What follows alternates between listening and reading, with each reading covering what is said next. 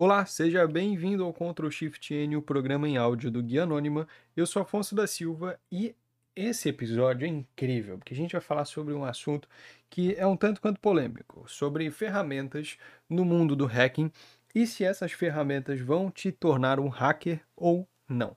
Por que esse assunto ele chega a ser polêmico de certa forma? Porque muita gente acha que baixando um Kali Linux da vida e colocando algumas ferramentas tradicionais como o Nmap, o Metasploit, o SQL Inject, Injection e assim por diante, isso vai fazer com que a pessoa seja um hacker. Mas não, não é porque você baixou um Burp Suite um AspZap que você é um hacker, porque na realidade a resposta para a pergunta do título desse vídeo é bem simples. Não. Uma ferramenta ou um conjunto de ferramentas não vão fazer com que você seja um hacker.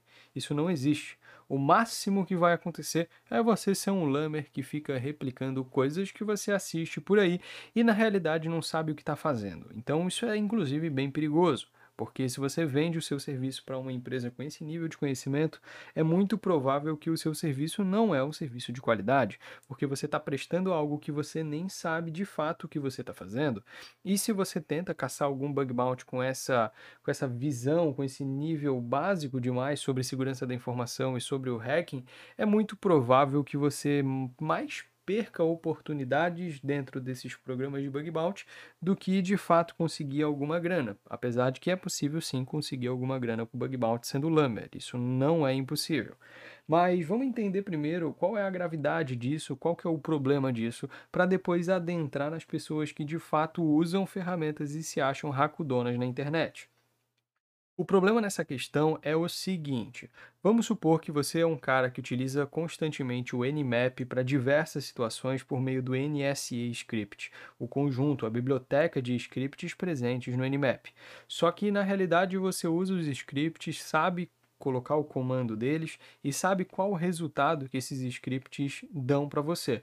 Por exemplo, um Nmap normal ele vai trazer as portas em abertos de um servidor, de um IP, de um site, por aí em diante. Uh, quando você coloca esse script sabendo escrever ele, sabendo qual resultado ele vai te trazer, mas não sabendo o que está acontecendo ali por trás, você pode estar causando um erro gigantesco, como por exemplo fazer um uso de um script no Nmap que possa afetar a integridade, a disponibilidade de uma plataforma mal configurada. Então vamos supor que uma empresa contrata você para fazer uma análise de vulnerabilidade ou um pen test nela, e você é exatamente esse perfil de pessoa que não tem o um conhecimento de como as ferramentas funcionam, apenas sabe utilizar elas. Você pode derrubar o sistema da empresa, você pode derrubar o site, derrubar é, todos os clientes logados naquele momento e não saber o que aconteceu, não saber, não saber por que aquilo caiu e nem ter ideia de como isso pode ser resolvido. Então, esse é exatamente um dos problemas de você colocar ferramentas para usar que você não sabe como elas funcionam. Isso ocorre não só em ferramentas que eu citei aqui, como o Nmap, como SQL Injection, como o Metasploit, uh, como o MSF, no MSF Console, MSF Venom, né, que faz parte desse mesmo pacote do Metasploit, mas também pode acontecer com outras ferramentas mais atuais, como Nessus, Dalfox e assim por diante, Param Spider, e aí vai. E um dos problemas também não é simplesmente você acabar afetando negativamente a infraestrutura do cliente que está pagando as suas contas. É também você deixar passar despercebido vulnerabilidades que são de certa forma fáceis, como por exemplo, você sabe utilizar uma ferramenta que faça SQL injection ou que encontre XSS dentro de um sistema web. Você coloca essas ferramentas para trabalharem. As ferramentas elas são é, automatizadas, então elas não têm ciência daquele ambiente, ela simplesmente roda o que já está pré-programado para ela rodar. Então vai dar um monte de falso positivo e um monte de falso negativo. Ocorre isso com ferramentas até caríssimas como Nessus, que na versão paga entrega sim falsos positivos e falsos negativos que devem ser avaliados manualmente por um profissional com capacidade para isso. Então você coloca essas ferramentas para rodar, um SQL Injection, por exemplo. Ele não encontrou nada, mas na realidade sim, existe uma falha de SQL Injection dentro daquele sistema. Talvez você só não soube aplicar o SQL Injection de uma o SQL Map, no caso, né, a ferramenta para SQL Injection, você só não soube aplicar o SQL Map de uma forma adequada para aquele ambiente. Você não conseguiu configurar o SQL Map, ou até mesmo aquele ambiente ele possui algum tipo de defesa contra os scripts do SQL Map, mas isso não significa que aquele ambiente ele não é vulnerável ao SQLI. Sim, pode existir uma vulnerabilidade SQLI naquele ambiente e você não explorou ela. Por isso que a forma mais tranquila de você conseguir encontrar falhas de segurança é de maneira manual. Eu não estou dizendo que você deve usar totalmente, 100% das vezes, a forma manual. Você sim tem que utilizar ferramentas ao longo do seu serviço.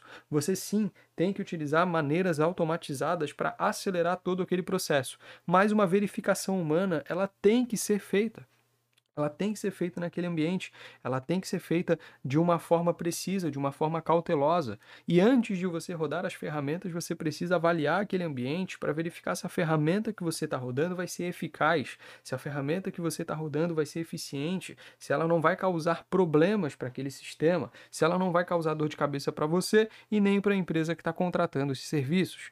Então, isso é um problema extremamente latente e gravíssimo, que muita gente acha que está com Kali Linux, está tudo tranquilo e acaba muitas vezes rodando ferramentas que nem sabe para que, que servem, nem sabe configurar direito, pega o default da ferramenta, roda e é isso aí. Por exemplo, pegar um Nuclei da vida e colocar para rodar em cima de um host sem saber o que o Nuclei faz, sem saber os templates que o Nuclei possui, sem saber quais são as possibilidades que vai trazer aquela rodagem de script gigantesca.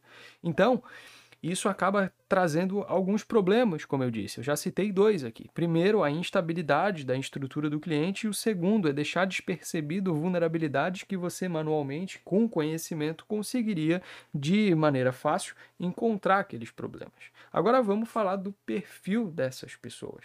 Normalmente, quem foca em ferramentas ou é quem foi mal instruído por algum curso, ou por algum profissional, por algum influenciador, alguma coisa do tipo, ou por alguém que quer encontrar o caminho mais fácil, alguém que quer uma ferramenta que resolva todos os seus problemas, para não precisar estudar os conceitos, estudar as técnicas, estudar as tecnologias.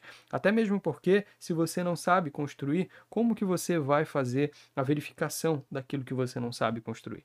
Então, para você fazer uma verificação de um XSS, você tem que ter pelo menos um conhecimento base de como aquele sistema está funcionando, quais são as tecnologias que, são, é, que estão rodando ali por trás. Para você ter um conhecimento para fazer um SQL injection, você precisa entender como que funciona a comunicação entre aquele sistema e o banco de dados dados, qual o banco de dados que está sendo utilizado, qual que é a regra de negócio de todo esse sistema. Então, por muitas vezes, essas pessoas são pessoas que querem ir para o caminho mais simples, para o caminho mais rápido e para o caminho mais fácil. Só que na área de tecnologia, geralmente, quando a gente se vai para o caminho muito fácil, a gente acaba caindo em um buraco, um buraco sem fim, geralmente, que vai fazer com que você talvez se queime no mercado de trabalho como rodador de ferramentas, como o Lamer, como o Script Kid, o novato. E mesmo que você já esteja há 3, 4, 5 anos, você vai continuar sendo um novato, porque você não evoluiu, você continua apenas usando as ferramentas, replicando o que os outros estão fazendo e rodando código. Você é um excelente rodador de código, mas não significa que você é um hacker. Por isso que rodar ferramenta não vai fazer você se tornar um hacker. E beleza, Afonso, mas então o que seria um hacker se não um cara que roda ferramentas? Basicamente, no meu ponto de vista, o hacker é um cara que ele entende o sistema e entende como pode burlar esse sistema. Ele entende, não a ferramenta que ele está usando.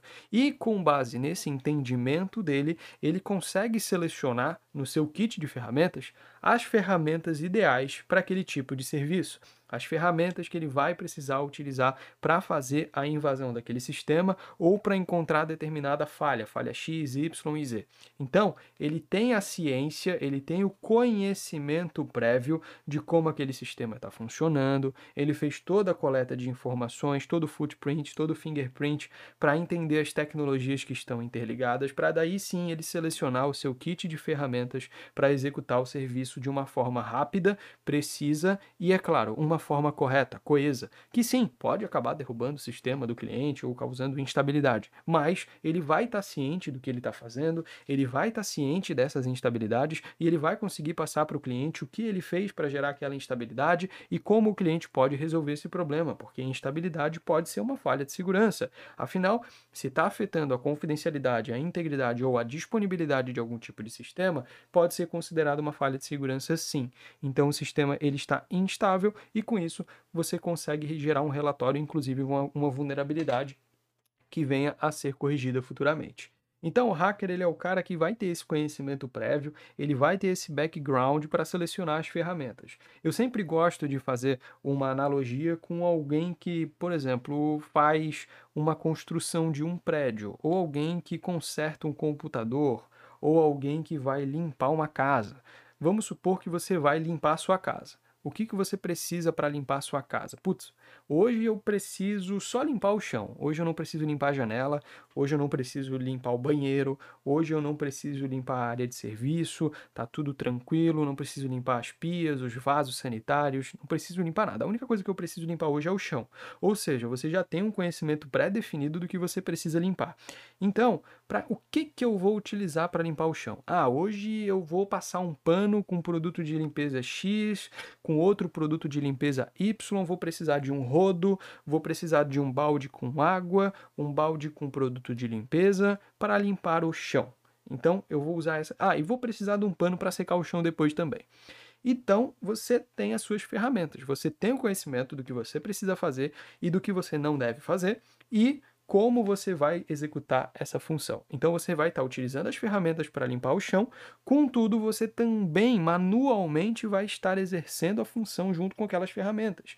Você pegou o rodo, colocou um pano, passou um produto de limpeza junto com água e está esfregando o chão. O movimento de esfregar o chão é você que está fazendo, não é a ferramenta. Não tem como a ferramenta trabalhar para você.